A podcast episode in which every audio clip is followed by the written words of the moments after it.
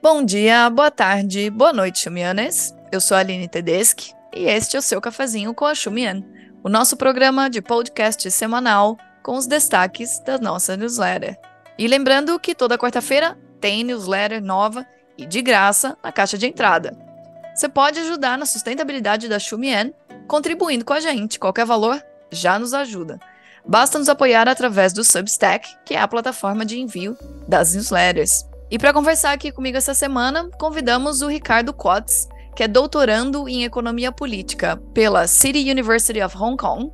Ele é mestre em Estudos Contemporâneos da China pela Universidade do Povo, a Renmin University of China, mestre em Relações Internacionais pela Universidade Federal de Santa Catarina e também especialista residente na Observa China. Bem-vindo, Ricardo. Um prazer tê-lo aqui com a gente para trocar essa ideia hoje.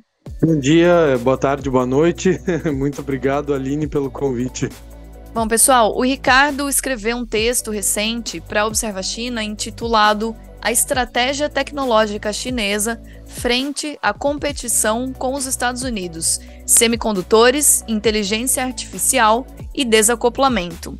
E é mais ou menos sobre esse tema que a gente vai tratar aqui hoje. Então vai lá, prepara sua xícara de café e vem com a gente.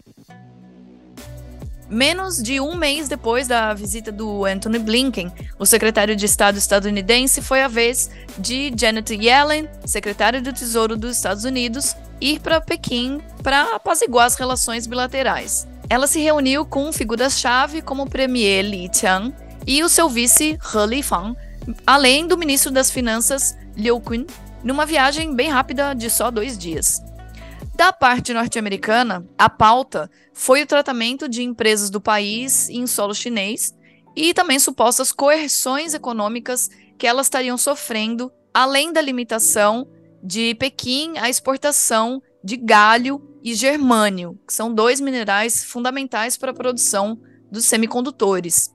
Já o lado chinês denunciou o impacto dessas sanções e restrições impostas pelos Estados Unidos como a limitação de acesso a semicondutores usados em computação avançada com aplicações militares.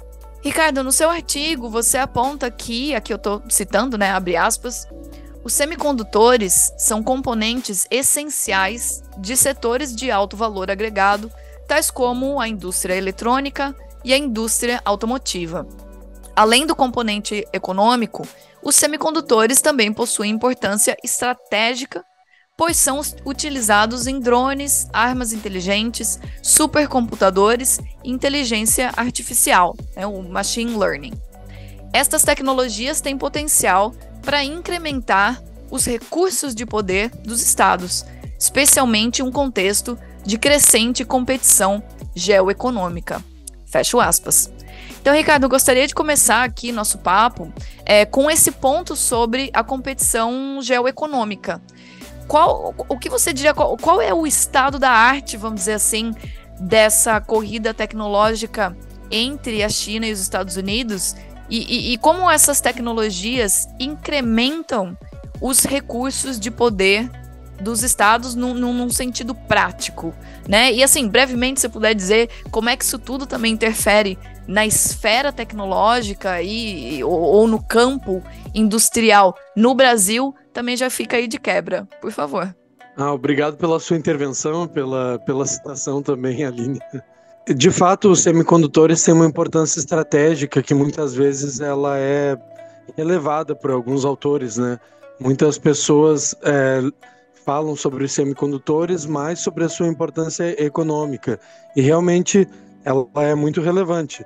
Mas também existe essa dimensão estratégica é, quando os estados querem incrementar os seus recursos de poder, inclusive não apenas poder militar, mas também, bom, podemos pensar é, satélites, por exemplo, precisam de semicondutores. É, os supercomputadores que fazem, é, como, como você citou, né? Os supercomputadores que fazem a machine learning, eles precisam de semicondutores, que é um processo essencial para a inteligência artificial. Então, a disputa tecnológica entre China e Estados Unidos, ela não é apenas realmente pela é, dominação é, do cenário econômico, digamos. Existe também essa dimensão militar, estratégica, que é muito importante. O Brasil, é, infelizmente, acaba estando numa posição um pouco inferior na cadeia. Inferior no sentido de que o Brasil participa da cadeia de semicondutores com menor valor agregado. Sim, exporta é, materiais, é, minerais raros, como nós chamamos, mas a, a própria China domina esse, esse campo de minerais raros. Então, nós não temos nenhuma posição dominante na cadeia, não é? é ou seja, o que fazemos, outros países também fazem, inclusive a China. É, mas a China tem outras dependências importantes, a China não consegue produzir a cadeia inteira, então por isso essa polêmica do assunto também, é, que existe, ela depende, a China ainda depende de outros países. Então imagine o Brasil, né? O Brasil infelizmente está muito deslocado, assim. Mas temos algumas capacidades nacionais a, a partir de empresas como a Ceitec, por exemplo, que é do sul do país e produz alguns semicondutores maduros, né? Que são tecnologias maduras, é, mais antigas um pouco, é, longe da fronteira tecnológica mundial, mas que também têm utilidade, né? Esses semicondutores vão para para nossa indústria automotiva, para alguns outros aspectos. Mas nós certamente não produzimos os mais avançados, é, importamos tudo de fora. E, bom, a própria China não produz também, então não chega a ser um demérito para o Brasil. Mas sim, estamos muito atrás, infelizmente.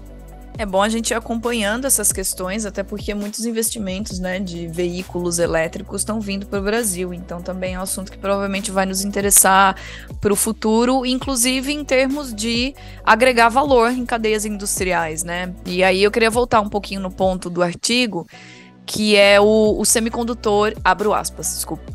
Os semicondutores são componentes essenciais de setores de alto valor agregado, tais como a indústria eletrônica e a indústria automotiva. Né? Então, vou focar um pouquinho nisso. No início do mês, do dia 6 ao dia 8, é, aconteceu em Xangai a Conferência Mundial de Inteligência Artificial. E as, as agências de mídias oficiais, né, tanto o Diário do Povo quanto a Xinhua, noticiaram e enfatizaram bastante os, os avanços da área e também é, a função das cidades piloto nesse desenvolvimento. Né? O Diário do Povo é, escreveu que o, o, valor de produção das empresas de inteligência artificial aumentou é, cento, cento e, de 134 bilhões de yuans em 2018 para mais de 380 bilhões de yuans uh, em 2022, né, no ano passado. E também informa que, como é, área piloto de inovação e aplicação de inteligência artificial, existem mais de 600 empresas-chave né, de, de inteligência artificial é, na nova área de Pudong, ali em Xangai, com um valor de produção superior a 120 bilhões de yuans. É, também teve um relatório da Xinhua sobre a conferência e eles escreveram que o, o número de estações 5G já ultrapassa 2,8 milhões. É, e também que aí vou, vou, citar aqui um pedaço né, da, da do relatório, mais de 2.500 oficinas, 2.500 oficinas e fábricas digitais e inteligentes foram construídas em todo o país, o que ajudou a reduzir o ciclo de pesquisa e desenvolvimento em 20,7% e melhorar a eficiência da produção em 34,8%. Fecho aspas do relatório. Aí eu trago essas informações porque há um movimento macro né, de reformas na economia política da China em assegurar esses avanços tecnológicos. Um, um exemplo assim bem básico do quanto essa intenção é abrangente é que até mesmo o Ministério da Educação e essa informação é de um relatório feito pelo ministro da Educação, o Huai Jinpeng, é, estruturou um projeto piloto de reforma abrangente no ensino universitário, que ficou conhecido como Duas Iniciativas Experimentais, é, e que foca, sobretudo, no cultivo de talentos, né, talentos inovadores, e alocar esses talentos no desenvolvimento econômico-social é, nacional e também a nível regional.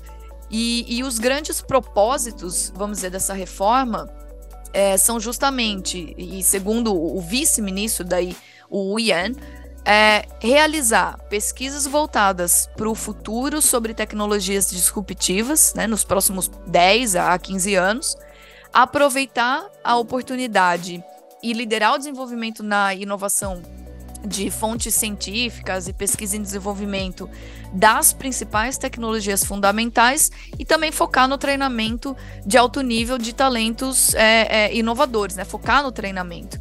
E isso também vai ao encontro de tentar resolver é, a alta taxa de desemprego entre os jovens recém-formados, né? Já está em torno de 21%.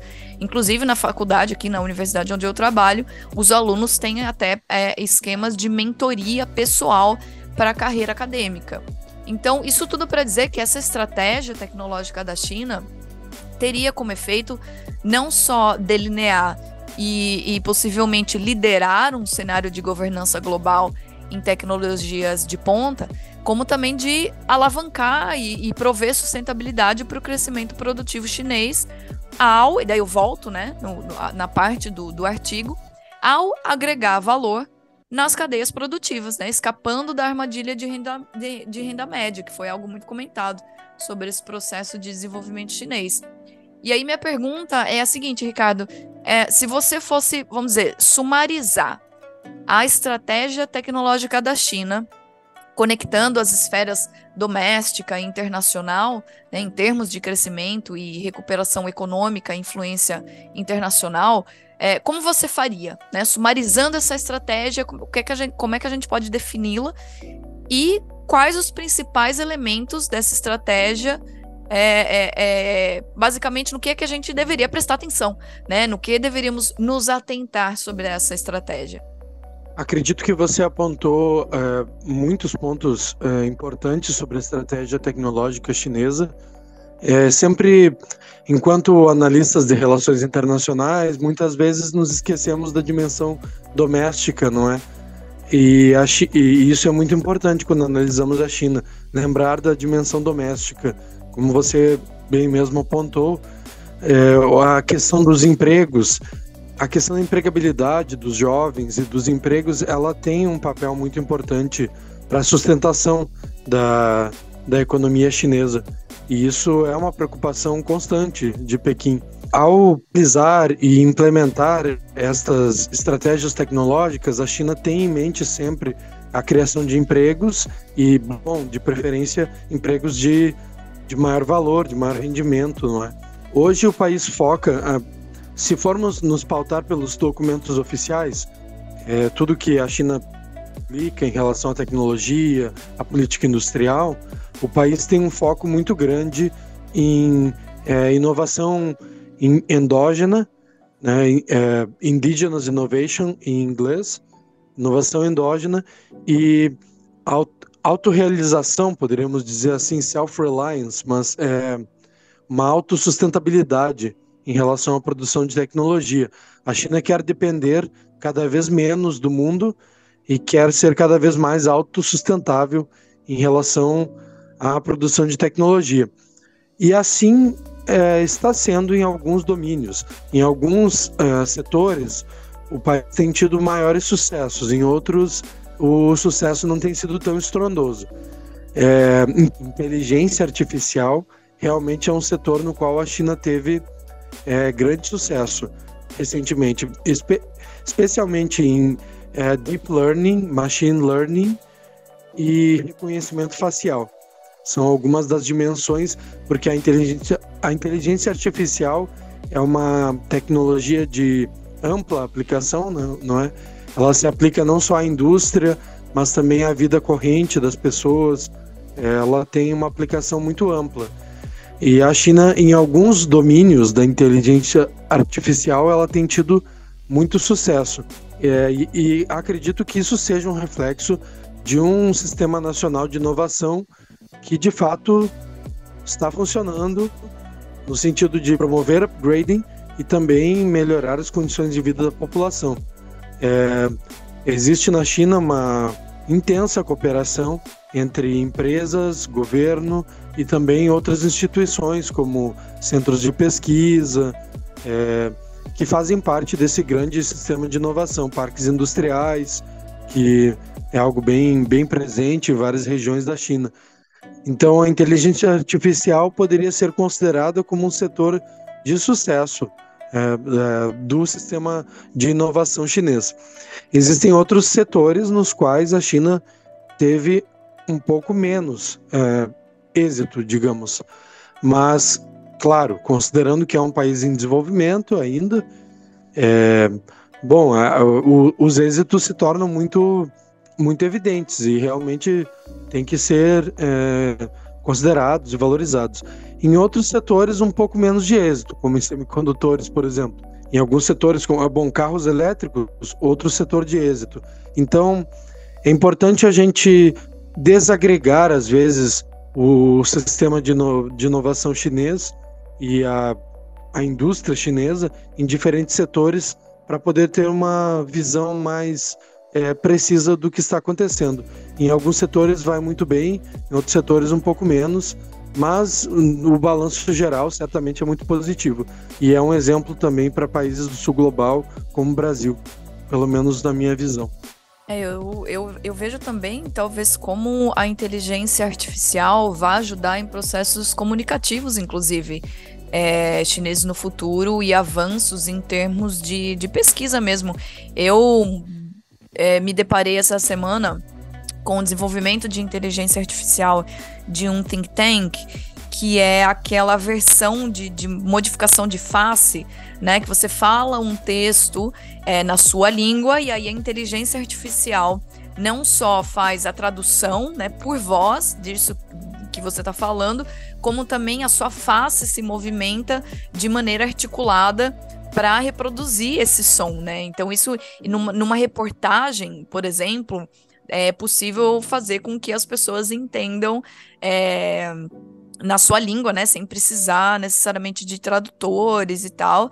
É, e também tem já bem desenvolvido os, os aplicativos para geração de é, pesquisas científicas. Claro que isso traz também a questão da legitimidade, né?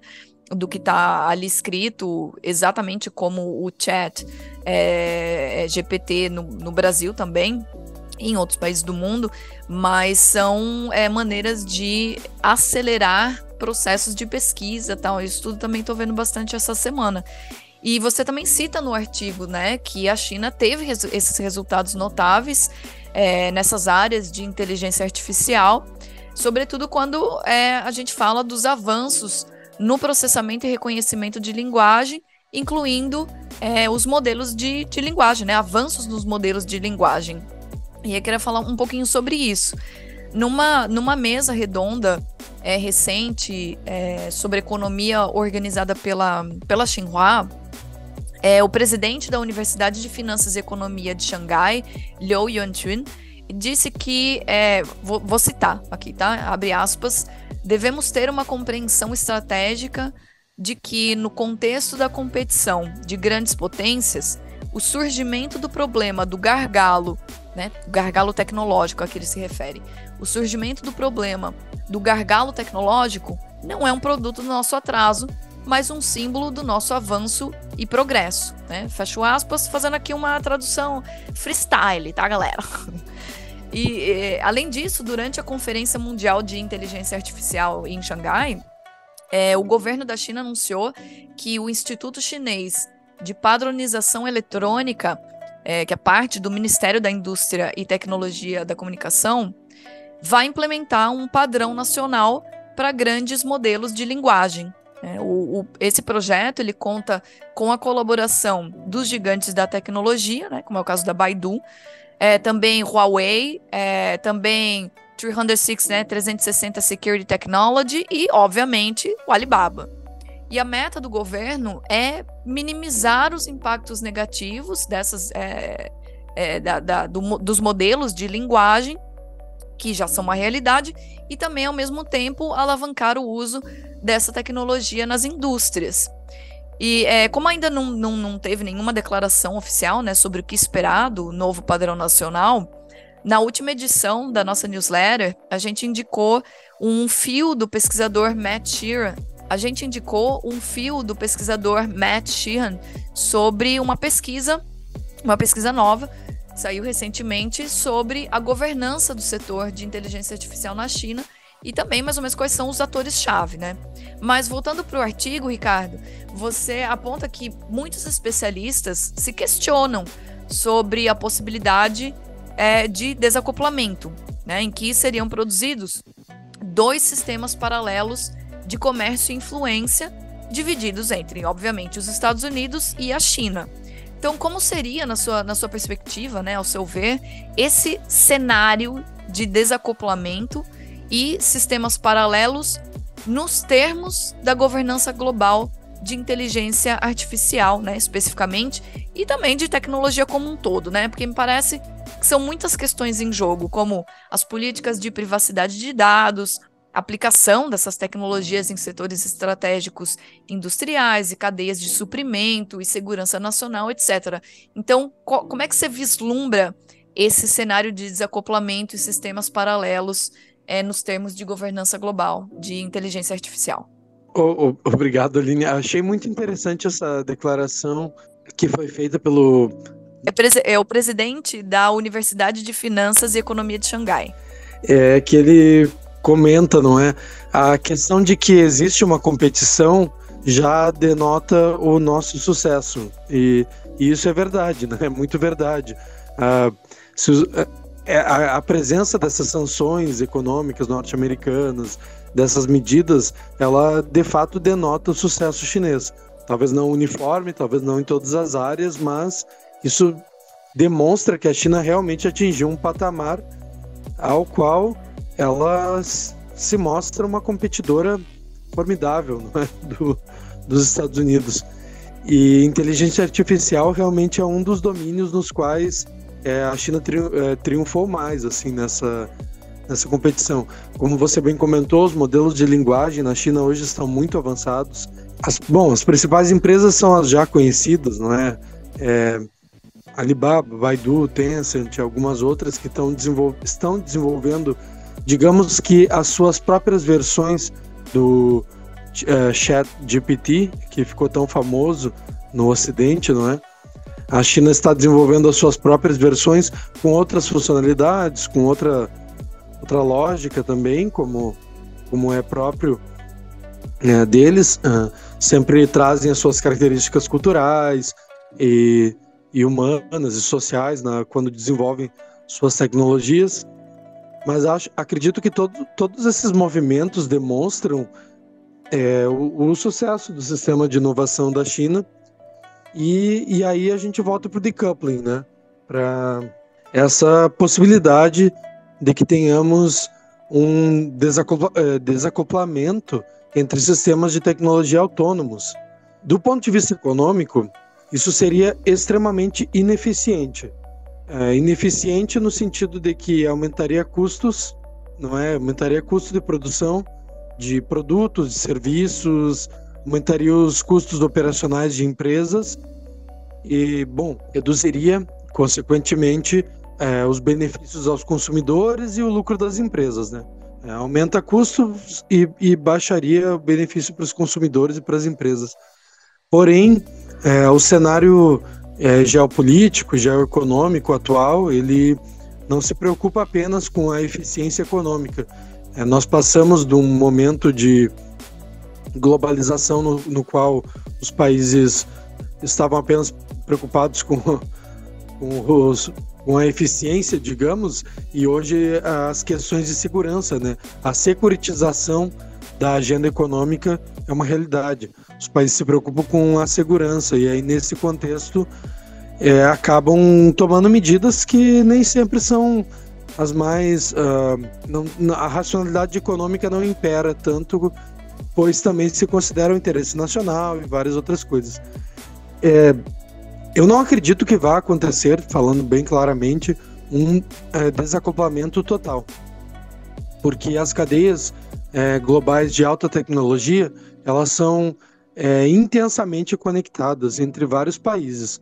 É, E eu, eu não, não consigo ver nem o Ocidente nem a China conseguindo é, produzir, por mais que tenham aliados regionais, enfim, por exemplo, considerasse os Estados Unidos e a Europa, os Estados Unidos e a Europa não conseguem produzir é, semicondutores sozinhos, por exemplo.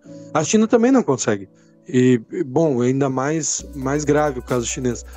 Mas mesmo em outras tecnologias também, os próprios é, veículos elétricos, a China tem uma dominância maior mas também depende de minerais e de outros insumos. Então, nessas é, cadeias de mai, maior tecnologia, maior intensidade tecnológica, valor agregado, um país sempre depende um pouco dos outros. Eu não consigo ver um cenário de desacoplamento total, mas sim a tendência caminha para que haja uma regionalização, talvez. É interessante a gente ver como isso tudo vai é, é, se desenvolver daqui para frente, porque a gente tem uma tentativa de aproximação né, dos Estados Unidos com a China pelo viés do, é, é, do combate à crise climática e tal, muitas visitas acontecendo, que aliás é um tema que a gente vai falar é, no cafezinho da próxima edição, é, e também esse a tendência, ao menos, de desacoplamento no setor tecnológico, né? E envolvendo, como você disse, é, questões de segurança, o termo segurança em si. Aliás, segurança alimentar é uma prioridade da China hoje, e também é um termo que, que encobre isso também, né? É, Ricardo, geralmente a gente deixa aqui no final da, do, do cafezinho é, algumas dicas de leitura, de podcast, de vídeo, de filme e afins. Pode ser sobre o tema que a gente tratou aqui, ou pode ser que não, pode ser a sua escolha livre. Tem alguma dica para deixar aqui para gente? Ah, sim, vamos ver algumas dicas. é, tem um, um, livro do Chris Miller, que é um americano, sobre. É, o nome é, é Chip Wars, né? Guerra dos Chips, né? É, disputa tecnológica entre China e Estados Unidos, que é um livro bem interessante assim para quem gosta bastante de da indústria eletroeletrônica. Ele fala de, de chips, mas por que, que os chips são importantes? Porque eles são usados tanto em armas, em satélites, mas também em carros elétricos e carros normais, e também em smartphones, e bom, então na vida inteira, né? Então acho que é uma dica legal para a gente entender, sei lá, a importância dessa tecnologia para todo o nosso sistema econômico, assim. E bom, podcast tem vários, né? Eu acho que eu indicaria primeiramente o, a Xumian, cafezinho da Xumian, que está uh, sempre trazendo é, conteúdo de qualidade sobre diversos temas. Também recomendo a todos os ouvintes e, e que que estejam interessados que leiam os textos da Observa China, que está sempre produzindo análises de qualidade é, sobre o tema e realmente é uma rede é, independente, com pesquisadores de vários lugares, tanto do Brasil como de fora. Vários estão fora do Brasil, inclusive, e é uma rede muito boa para se informar, especialmente em português, que às vezes tem a barreira linguística, não é? Nem, nem todo mundo fala inglês e não é necessário também falar inglês. Então, tem alguma, muito conteúdo em português também de qualidade sendo produzido por essas é, novas lideranças, esses expoentes aí dos estudos de China é, espalhados pelo mundo ainda por cima, que é tão, tão qualificado. Fico muito feliz também de ter sido convidado por, por esse canal. É isso, a gente que agradece, Ricardo. Aliás, eu já fechando aqui o cafezinho, né? Queria te agradecer pela contribuição, pelo texto de grande relevância, né? Pra gente poder discutir aqui. É, e espero que você venha mais vezes, né? Isso tudo ainda está unfolding, né? Ainda vai acontecer, tem muita informação para a gente recolher, mas agradeço por hora pela contribuição, pela participação aqui no cafezinho, Ricardo. Ah, eu, eu que agradeço pelo convite, Aline. Só vou comentar que vai sair um novo texto agora sobre veículos elétricos na China. Quem se interessar, agora que a China é, comprou a, as fábricas da Ford na Bahia, é, a BYD, né, é, comprou fábricas da Ford na Bahia, vai produzir veículos elétricos, vai sair um texto sobre isso. Então, agradeço o convite também. Falar, fica, já fica aí a pauta para uma próxima, um próximo assunto de cafezinho, hein, Ricardo? Claro, perfeito, Aline. Muito obrigado pelo convite. E por hoje é isso, minha gente. Esse foi o seu cafezinho com a Xumian, com redação de Bruno Guimarães, Júlia Rosa, Mariana Marcondes, Talita Fernandes, Guilherme Campbell, adaptado por mim, com produção de Bruno Pinheiro.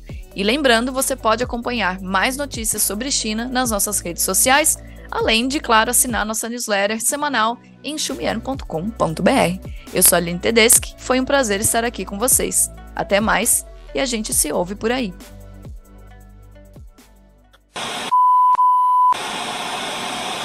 Bem-vindo, Ricardo. Muito prazer tê-lo aqui com a gente para trocar uma ideia. Trocar não dá, né? De novo. a estratégia tecnológica chinesa frente à competição dos Estados. Ah, de novo, de novo. Ela se reuniu com figuras chaves como figuras chaves. É